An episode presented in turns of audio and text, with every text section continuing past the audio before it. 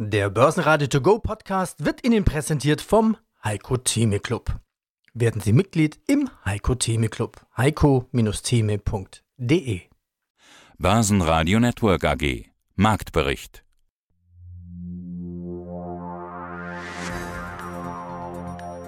Erst trieben die US-Inflationsdaten die Märkte an, dann setzten aber starke Gewinnmitnahmen ein. Ab 14.30 Uhr drehte der DAX ins Minus, dann heftige Gewinnmitnahmen, die den Index wieder ins Minus drückten. Schlusskurse DAX minus 0,4%, 15.896. MDAX plus 0,2, 27.365 und in Wien der ATX als Total Return 6.862 minus 1,1%. Aus dem Börsenratestudio grüßt Sie heute Peter Heinrich und ein Servus kommt auch von meinem Kollegen Andreas Groß. Die Inflation in den USA bleibt im Rückwärtsgang. Der Verbraucherpreisindex in den USA hat sich von seinem Höchststand von 9,1% im Juni des letzten Jahres bis auf heute 4,9% abgeschwächt. Am DAX-Ende steht Siemens Healthineers mit fast 6% Minus. Was nicht gefällt, sind hohe Abschreibungen von 330 Millionen Euro. Das drückt den Nettogewinn auf 108 Millionen. Im Vorjahr lag der Gewinn bei 583 Millionen Euro.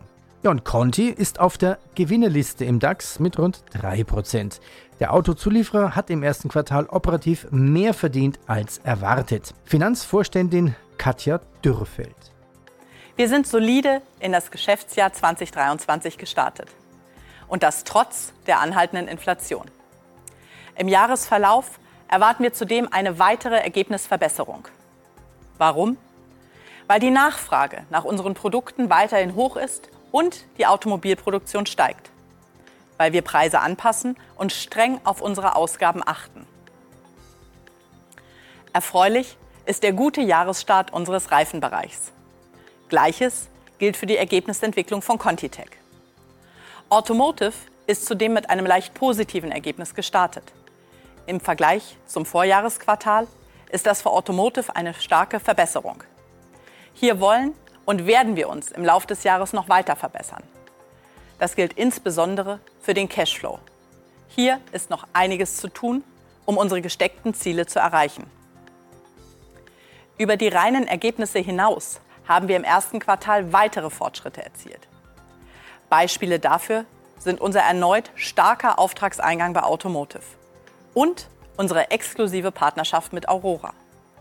Gemeinsam werden wir autonome Lkw-Systeme in den USA auf die Straße bringen. Komplett neu daran ist auch das Geschäftsmodell. Wir verdienen pro gefahrenem Kilometer. Je mehr Lkw also mit unseren Systemen ab 2027 in den USA unterwegs sind, desto höher fallen unsere Umsätze damit aus. Sie sehen, wir kommen voran. An unseren Erwartungen für das Jahr halten wir fest. Die weiteren Themen hier in diesem Podcast Übrigens, mehr dazu gibt es auch bei börsenradio.de in Langform. Und wenn es Ihnen gefällt, bitte bewerten Sie uns mit 5 Sternen in Ihrem Podcast-Portal. 16.000 beim DAX und 30.000 US-Dollar beim Bitcoin. Timo Emden sagt, Anleger lieben runde Marken, Kryptos und Inflation. 11880 CEO Christian Ma sagt, KI, die zweite Maus, bekommt den Käse. 3U entwickelt Wärmepumpen aus der Box. Risikomanager Weinrauter, wenn die Hoffnung der Marktteilnehmer stirbt, dann geht es ganz schnell und dynamisch nach unten. Volterbox sagt, wir wachsen in diesem Jahr um 400% Break-even in Aussicht. Akquisitionen bei der Zenit AG. CEO Schneck sagt, durchaus wahrscheinlich, dass wir in den nächsten acht Wochen beim Notar sind. Und Degussa Chef Volkswirt, die Sorgen vor einer Bankenkrise und die Folgen für das Gold und Silber. Mein Name ist Dr. Joachim Flehing. Ich bin Leiter Investor Relations bei der 3U Holding AG. Ja, der Onlinehandel, Selfview für Handwerker. Naja, noch vor eineinhalb Jahren dachte ich, das ist irgendwas Langweiliges. Man muss natürlich bauen und Handwerker und alles selber machen. Okay, aber es gibt auch hier so eine Art Habeck-Rückenwind. Gibt es hier richtigen Schub, dass schnell nochmal die Gasheizung eingebaut wird und der eine oder andere sucht vielleicht andere Heizungstechniken? In der Tat, wir sind relativ stolz darauf, dass unser Segment SAK ähm, auch in diesem ersten Quartal 2023 noch ein Umsatzwachstum hingelegt hat, obwohl das mit 2,7 Prozent nicht das ist, was wir uns irgendwann mal vorgestellt haben. Wir müssen das allerdings in Relation setzen zur Entwicklung des deutschen Onlinehandels insgesamt. Wenn wir uns die Branchenzahlen der Dachverbände anschauen, dann stellen wir fest, dass das gerade das Segment äh, des Do-it-yourself Onlinehandels, in dem wir ja aktiv sind, im ersten Quartal 23 gegen 22 deutschlandweit um 16 Prozent eingebrochen ist. Da sind wir mit einem Plus von 2,7 Prozent in unserem Segment SAK schon mal deutlich besser als der Gesamtmarkt. Woran liegt das? Ich denke, der Wettbewerbsvorteil, den wir dort gegenüber allen anderen Wettbewerbern haben, ist unsere hohe Beratungsqualität. Das heißt, wir nehmen die Do-it-yourselfer, die Selberbauer und bei der Hand und erläutern ihnen Schritt für Schritt, wie sie ihre Projekte erfolgreich umsetzen können. Zugleich erweitern wir unser Produktangebot, das wir in unserem Onlinehandel bieten, zunehmend jetzt auch um Systeme zur Wärmeerzeugung aus. Bisher waren wir überwiegend in der Wärmeverteilung tätig, also Fußbodenheizung ist ja unser Kerngeschäft seit Gründung. Wärmeerzeugung wird zunehmend wichtig. Und diese Wärmeerzeugung wird künftig nicht mehr mit fossilen Brennstoffen betrieben werden können, sondern eben mit erneuerbaren Energien. Und da spielt das Thema Wärmepumpe eine ganz entscheidende Rolle. Wir haben erstens sehr gute Beziehungen zu den Herstellern und Lieferanten. Das heißt, wir sind an der Stelle lieferfähig, wenn auch möglicherweise da auch äh, Verzögerungen immer noch mal vorkommen können. Wir haben zum anderen die Situation am Markt äh, sehr genau analysiert. Unsere Kollegen kennen sich da aus und schwimmen da wie der Fisch im Wasser. Wir haben den Handwerkermangel. Das heißt, es geht nicht nur um die Verfügbarkeit der Systeme, sondern auch darum, wie kriege ich das ins Haus.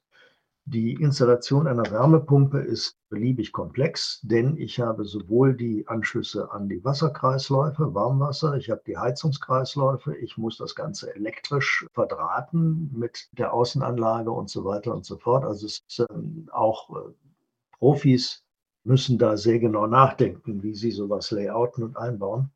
Wir werden mit einem innovativen Produkt an den Markt gehen, in dem diese Probleme vorab gelöst sind.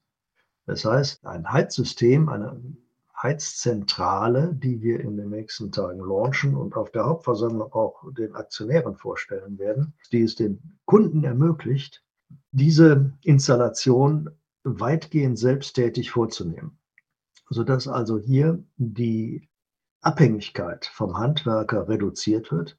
Also eine Art Wärmepumpe aus der Box? Eine Art Wärmepumpe aus der Box. Süßes auf der Hauptversammlung bei VW. Hier gab es Zwischenfälle durch Tortenwürfe. Besonders das VW-Werk in der chinesischen Provinz Chiangchang steht in der Kritik. Rückgang beim Chemikalienhändler Brenntag. Das Konzernergebnis gab von 254 auf 217 Millionen Euro nach. Und die E.ON-Aktie konnte seit Jahresbeginn ein Plus von rund 30 Prozent verbuchen.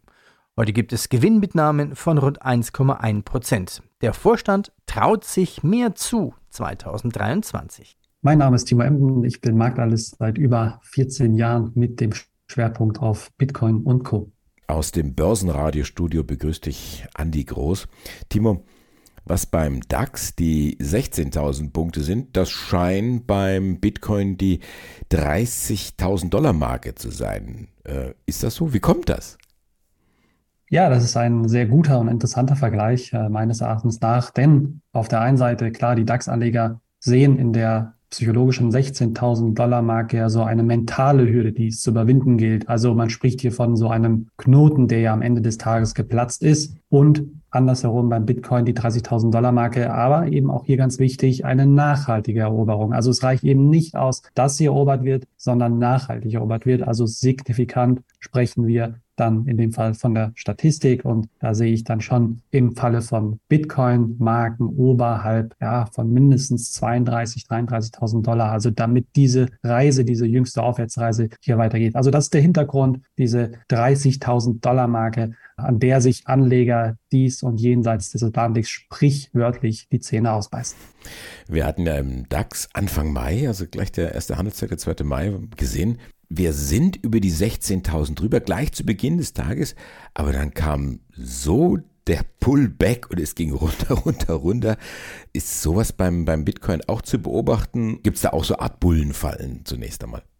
Absolut, ja, genau. Die klassische Rede wäre dann eine sogenannte Bullenfalle oder eben, was auch immer natürlich gern gemacht wird, dass Anleger sich kurz überhalb besagter Marken, also 30.000 Dollar respektive 16.000 Punkte, dann positionieren mit einer sogenannten Verkaufsposition, also eine Leerverkaufsposition und dann auch dieses Aufwärtsmomentum ins Stocken gerät, was sich dann eigentlich umkehrt genau in dieses Abwärtsmomentum. Also dann gibt es so diesen bodenlosen Fall. Anleger wissen dann gar nicht, was los ist. Man spricht dann auch klassischerweise dann auch natürlich von Gewinnmitnahmen. Viele wiederum haben nicht nur einen Verkauf eingelegt, äh, sondern ziehen ihre Positionen dann auch gleichzeitig einfach nur glatt. Das ist eben auch möglich, also klassischer Griff zum Kassenhebel. Und das sehen wir auch immer wieder häufig äh, bei Bitcoin, sei es an der 25.000 Dollar Marke, sei es an der 20.000 Dollar Marke. Also auch da ruhig mal in die Vergangenheit schauen. Runde psychologische Marken beim Bitcoin sehr, sehr beliebt. Was spräche denn für einen Sprung über diese ja, nächste Runde Marke, über die 30.000 und das auch nachhaltig? Was spricht vielleicht auch dagegen? Welche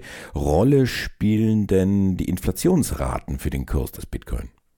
Ja, die Inflationsraten sind natürlich sehr wichtig für Anleger, da sie sehr wichtig für die US-Notenbank sind, insbesondere für Fed-Chef Jerome Powell. Er hatte ja eben auch in der vergangenen Woche äh, gesagt, dass man die zukünftige Entscheidung eher datengesteuert entscheiden werde, also hier als Grundlage heranziehen werde. Und das bedeutet natürlich eins zu eins zusammengezählt, klar, die Inflationsdaten unter anderem, aber auch die US-Arbeitsmarktdaten und so weiter. Also US-Konjunkturdaten ganz, ganz wichtig. Und hier kann man ähm, durchaus sagen, das sollte dieser Inflationsdruck, den wir immer noch haben, erwartet werden ja 5,0 Prozent, die wir auch im vergangenen Monat per Jahresmonatsvergleich hatten, soll sollte der Inflationsdruck weiter anhalten, wäre das eher kontraproduktiv für riskante Anlageklassen. Also man sieht natürlich auch hier immer so ein bisschen die Sorge oder die Furcht, dass dieser geldpolitische Gegenwind weiter bestehen bleibt. Das wäre eher negativ zu sehen. Positiv natürlich sollte dieser Inflationsdruck nachlassen, könnte dies natürlich auch die US-Notenbank dazu veranlassen, dass man hier in Zukunft weniger stark an den berüchtigten Zinsschrauben dreht, also möglicherweise hier einen Zinsgipfel in naher Zukunft sieht. Also zinslose Anlagen, wozu ja Kryptowerte gehören, könnten dann hier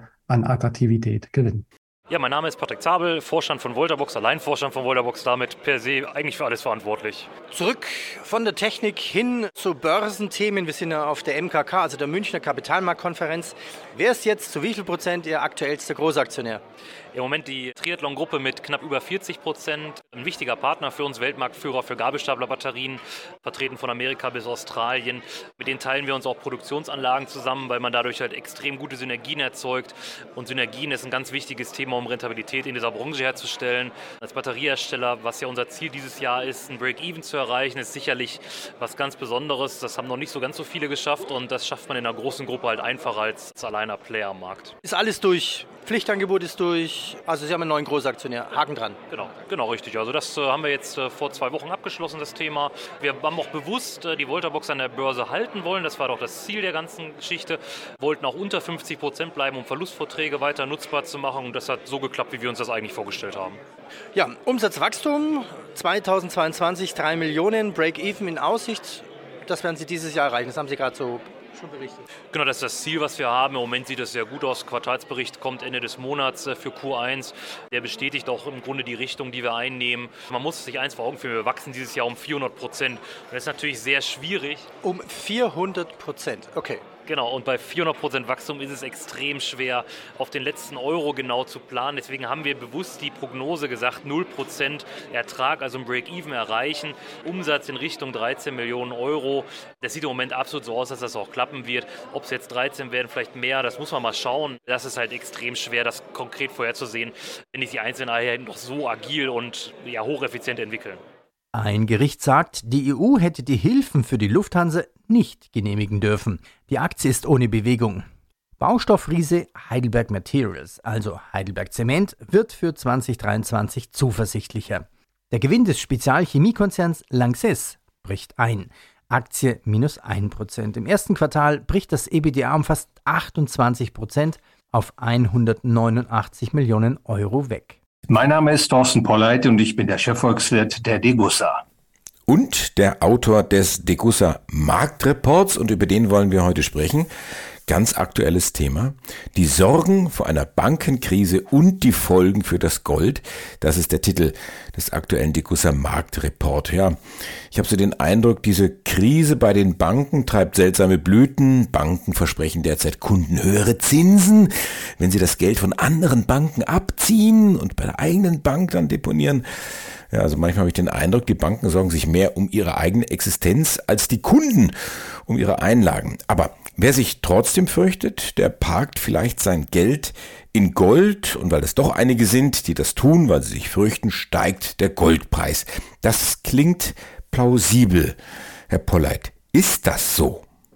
Ja, man muss diese Frage mit einem Ja beantworten, aber auch ein Aber hinzufügen, denn es handelt sich hier nicht notwendigerweise um ein Naturgesetz und ich habe im neuen Degussa Marktreport versucht, diesen Zusammenhang äh, zu illustrieren im Euroraum. Und äh, wenn man dort die Zeitspanne 1999 bis Mai 2023 sich vor Augen führt, dann hat die Aktienkursentwicklung der Eurobanken um etwa 61 Prozent nachgegeben. Das heißt also, wer Anfang 1999 10.000 Euro in Eurobankaktien gesteckt hat, der hat jetzt nur noch 3.900 Euro. Also ein Absinken der Aktienmarktbewertungen für den Eurobankensektor ist hier zu beobachten gewesen. Und gleichzeitig, wer also Gold 1999 im Januar gekauft hat und es bis heute gehalten hat, der konnte aus 10.000 Euro 75.800 Euro machen, denn der Goldpreis in Euro gerechnet hat um etwa 658 Prozent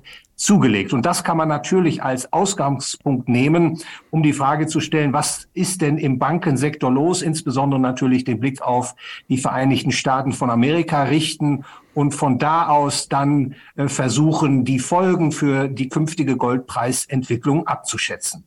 Umsatzsprung bei Telefonica, also O2 Deutschland, Evotech-Aktie plus 7%, Evotech Biologics und der amerikanischen Tochter des schweizerischen Pharmakonzerns Novartis, Sandoz, vereinbaren eine Zusammenarbeit.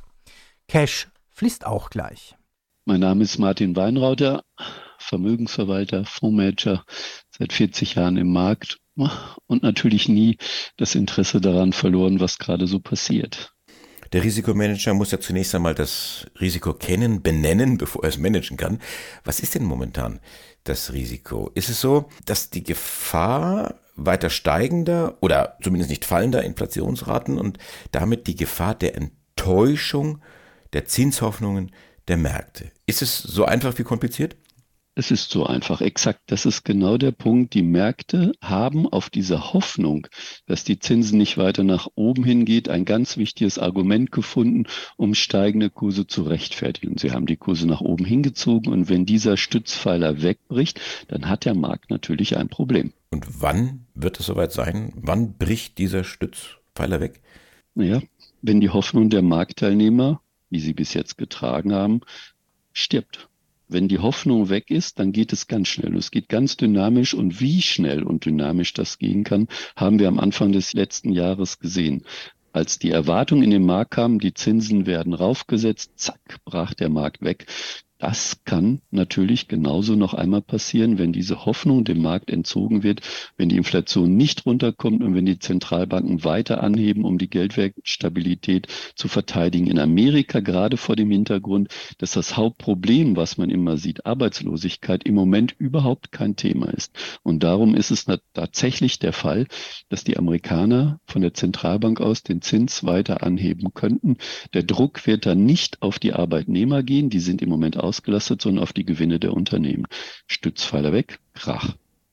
Was macht jetzt der Risikomanager? Was machen Sie? Wie gehen Sie mit diesem Risiko um? Wie managen Sie das?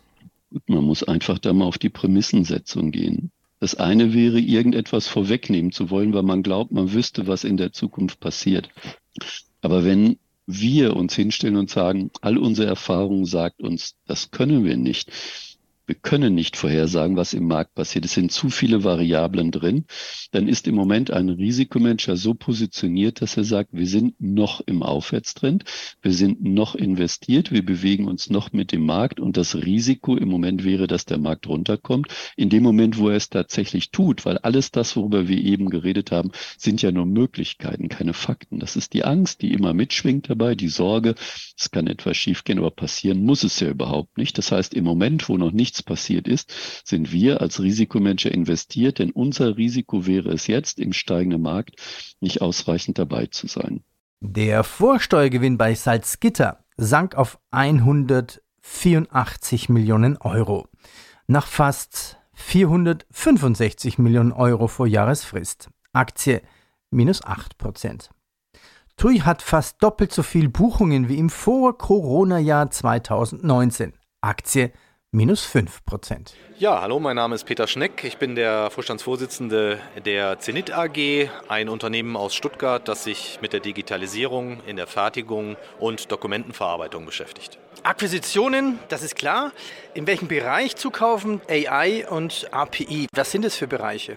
Also das Thema Artificial Intelligence setzen wir ganz stark im Bereich Dokumentenmanagement, das heißt bei uns EIM, Enterprise Information Management, ein. Und in diesem Bereich verarbeiten wir eine Vielzahl von Dokumenten, die Informationen beinhalten, die ein Mitarbeiter heutzutage sehr, sehr umständlich und auch sehr langwierig raussuchen muss und die dank der künstlichen Intelligenz mit ihnen abgestimmt, werden Muster dort festgelegt, es werden äh, gewisse Dinge rausgesucht, sodass selbst wenn sie an verschiedensten Orten erscheinen, das kennen Sie vielleicht aus den USA, da ist ja immer noch mal eine Werbung mit aufgedruckt, da hat in der Vergangenheit das eine oder andere Produkt Schwierigkeiten gehabt. Unsere KI erkennt das, liest das raus und füllt dann Formulare aus oder trifft andere Entscheidungen, sodass menschliches Mitwirken an der Stelle gar nicht mehr erforderlich ist. Okay, vielleicht hätten Sie ein, zwei Beispiele, um das klar werden zu lassen. Ja, ich kann Ihnen ein ich muss sagen, mittlerweile Standardbeispiel aus dem Versicherungswesen gerne berichten. Wir haben eine, eine Vielzahl von Kunden, die Autounfälle beispielsweise bearbeiten, wo sie einen Unfallbericht von der Polizei haben, wo sie Unfallfotos haben, wo sie gewisse Aussagen haben, teilweise handschriftlicher Art, die dort zusammenkommen. Diese Informationen, die werden im System eingelesen und dann von unserer KI ausgewertet. Das heißt, die KI schaut sich an, kann das sein? Kann es sein, dass, dass dieser Unfall so passiert ist, wie er dort beschrieben wird? Passen die Aussagen ineinander? Hat der Fahrer letzte Woche schon einen ähnlichen Unfall gehabt oder gehäufte Unfälle in letzter Zeit gehabt? Passen die Unfallfotos dazu? Ist das ein Auffahrunfall oder ist das ein Rückfahrunfall? Also sprich provoziert. All das entscheidet die KI. Und wenn es zu einem positiven Ergebnis kommt, also sprich alles ineinander passt und das Ganze auch den Mustern entspricht, die die KI kennt und sich ja auch ständig selber verbessert, dann wird ohne jedes menschliches Einwirken die Überweisung vorgenommen an den Geschädigten. Es werden an alle Beteiligten Schreiben rausgeschickt, in dem einen oder anderen Fall dann eben auch mit der Erhöhung der Versicherungssumme und dann natürlich auch alle anderen Stellen entsprechend benachrichtigt. Wenn es zu einer Abweichung kommt, dann wird der Gutachter hinzugezogen. Das heißt, die KI schickt automatisch an den Gutachter eine Information und dann entscheidet der Mensch und schaut sich das Ganze etwas näher an. Und so hat der Gutachter auch viel mehr Zeit, als er das in der Vergangenheit hatte, wo er eine Vielzahl von Fällen hatte, die er gar nicht bearbeiten konnte in der Zeit. Guten Tag, mein Name ist Christian Mahr, ich bin der CEO der 1188 Null Solutions AG. Aber da finde ich Ihren zweiten Spruch ja fast schon weise. Die zweite Maus Hängt den Tja, Käse? Prickt den Käse, die erste hängt in der Mausefalle. Genau. Macht vielleicht auch wirklich Sinn. Nicht immer vorne mit dran sein, nicht immer viel Kosten haben für Experimente, sondern sich dann das rauspicken, was wirklich funktioniert. Ich würde sagen, in dem Fall macht das sehr viel Sinn. Ich glaube, es gibt eine Menge Anwendungsbeispiele, die wirklich jetzt auch schon Sinn machen. Ja, und wir, ich habe, glaube ich, letztes Mal auch gesagt, wir, wir verproben das schon lange übrigens vor dem ganzen KI-AI-Hype. Wir haben ja Spracherkennungssoftware im Einsatz, Vitas, eine Schwesterfirma von uns. Wir haben im Bereich Auskunft schon lange eine Software im Einsatz, die so ein bisschen rausfinden soll, in welcher Gemütsverfassung sich der Anrufer befindet. Also nichts wo wir nicht sagen, sind wir schon lange dran, versuchen wir, aber jetzt diese sehr, sehr aggressiven, substitutiven Ansätze zu sagen, ich ersetze Sie, Sie sind ein gutes Beispiel, was Sie mich fragen, könnte mich auch eine Maschine fragen, besser, schlechter, lasse ich jetzt mal, ich jetzt einfach mal im Raum stehen. Ja, wir haben das auch schon getestet. Wir haben zum Beispiel, wenn wir dann Ihren Beitrag schneiden, die Äs und die Stotterer raus von mir und sonst was, da haben wir auch mit KI getestet, aber letztendlich muss ich nochmal drüber arbeiten. Bringt vielleicht fünf Minuten mehr Zeit raus, aber. Ja, aber ich glaube, das, das, glaub, das ist der richtige Ansatz. Ja? Ich glaube, der Ansatz muss sein, wir haben jetzt ein Stadium, wo die KI, ich sag mal, stumpfe, dumpfe Arbeit abnimmt. Mhm. Okay? Aber dann muss ein, ein vermeintlich intelligentes System drauf, in der Regel ein Mensch, hoffe ich jetzt mal, der sagt, okay, ich schaue mal an, was die Maschine präpariert hat die hat mir bestimmt ein paar Arbeiten abgenommen, die ich sonst hätte erledigen müssen, aber das finale Go muss ein Mensch geben. So, und ich glaube, das, das geht jetzt bei meiner Tochter mit. Meine Tochter macht gerade ihren Master in International Management und die dürfen ChatGPT einsetzen. Die setzt es auch tatsächlich mannigfaltig ein, bezahlt sogar selbst diese Gebühren, ich glaube 20 Euro im Monat. Aber tatsächlich ist es so, das Ding bereitet was vor, stellt ihnen ein Gerüst, aber danach muss es selber drauf schauen. Das ist eine sehr interessante Form der Arbeitserleichterung. Bart dreht sich schnell und wir werden da mit Sicherheit noch eine Menge, Menge, Menge sehen. Aber ich glaube, dass es sinnvoll ist, jetzt nur für uns reden, nochmal sich das in Ruhe anzugucken und dann zu sagen, alles klar, wir nehmen das Gute und lassen das Schlechte weg. Wenn wir schon bei Sprüchen waren, einen habe ich noch und dann können wir. Meinen ersten haben sie sehr schnell übergangen. Meinen ersten haben sie sehr schnell übergangen. Der hat ihnen anscheinend nicht so gut gefallen. Nö, doch, der passt auch, passt auch gut rein. Ich wollte jetzt noch den bringen. Ja. Gefährlich wird es, wenn künstliche Intelligenz auf menschliche Dummheit trifft. Absolut. Ja, das muss man, muss man einfach mal sagen. Ich meine, ich bin ein technikverliebter Mensch. So, und wenn man ja mal so, was man so ein bisschen sehen kann, was ich ganz cool finde, ich habe mal ein ganz gutes Essay gelesen wenn Sie sich mal Science-Fiction-Filme anschauen, gehen wir ganz weit zurück. Ganz alten, was ich, Barbarella, wenn Sie den vielleicht kennen, das war ein Klassiker, wurde vor kurzem wieder mal gezeigt. Und wenn Sie sich mal so alles angucken, was da so in Science-Fiction-Filmen gezeigt wird, und dann betrachten, was ist davon eigentlich in der Zukunft, also in der jetzigen Gegenwart gelandet? Mhm. Nicht so viel, ja. Also, wenn wir so mal die Fiktionen ansehen, so in der Filmindustrie und was ist denn hier gelandet? Und dann finden Sie da wieder ein paar Beispiele, wo Sie sagen, ey, cool, nehmen wir die Terminator-Filme also ob Sie sich an die ersten Terminator-Filme erinnern, wo der Kollege Schwarzenegger da rumläuft und seine visuellen Scansysteme quasi so die Person erfassen und sagen, okay, Größe, Alter, bla bla bla bla bla, lacht der, was hat der einen Gesichtsausdruck? Da haben sie damals gesagt, Wahnsinn, was ist denn das Modernes? Das macht mittlerweile jede hinterhergeworfene Sony-Kamera oder jedes Handy hat eine Gesichtserkennung, Face Recognition, die erkennt, ob ein Gesicht lacht oder weint oder was auch immer. Ja, super, super easy. So, und dann, wenn Sie sich mal die neueren Terminator-Filme ansehen, auch ganz interessant, da waren immer diese Weltherrschaftsfantasien von Maschinen, die die Weltherrschaft übernommen. Cyberdyne Systems hieß das Ding, glaube ich. Und das hat man sehr, sehr weit von sich weggeschoben.